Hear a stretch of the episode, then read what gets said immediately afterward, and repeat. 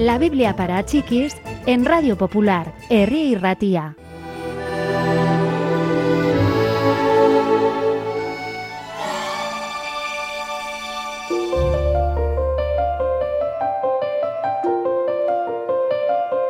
Un mensajero corrió hacia Jesús. Su semblante era serio. Te traigo malas noticias de María y de Marta, dijo. Su hermano Lázaro está enfermo. Es muy grave. Quieren que vayas a verlo. Era en cierto modo un riesgo para Jesús realizar ese viaje. Lázaro vivía en Judea y Jesús había recibido amenazas de muerte de la gente de aquella región. Los discípulos estaban aún más nerviosos que él y trataron de disuadirlo de que fuese. Cuando Jesús finalmente llegó a la aldea, descubrió que Lázaro había muerto. En efecto, había sido enterrado cuatro días atrás.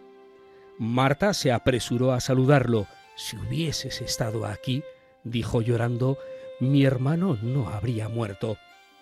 Pero sé que Dios te dará lo que le pidas. Tu hermano resucitará, le dijo Jesús. Lo sé, respondió ella, creo que resucitará en el último día.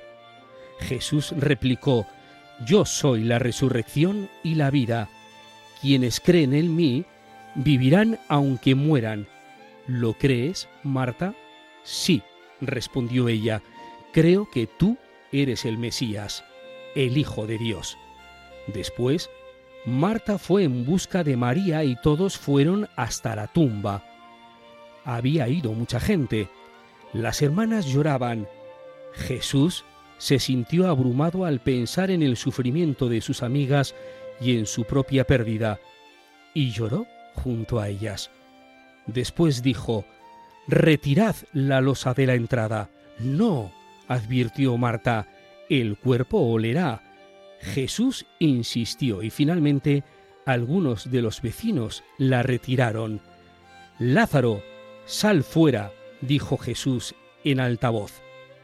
Para el asombro de todos, Lázaro salió caminando de la tumba.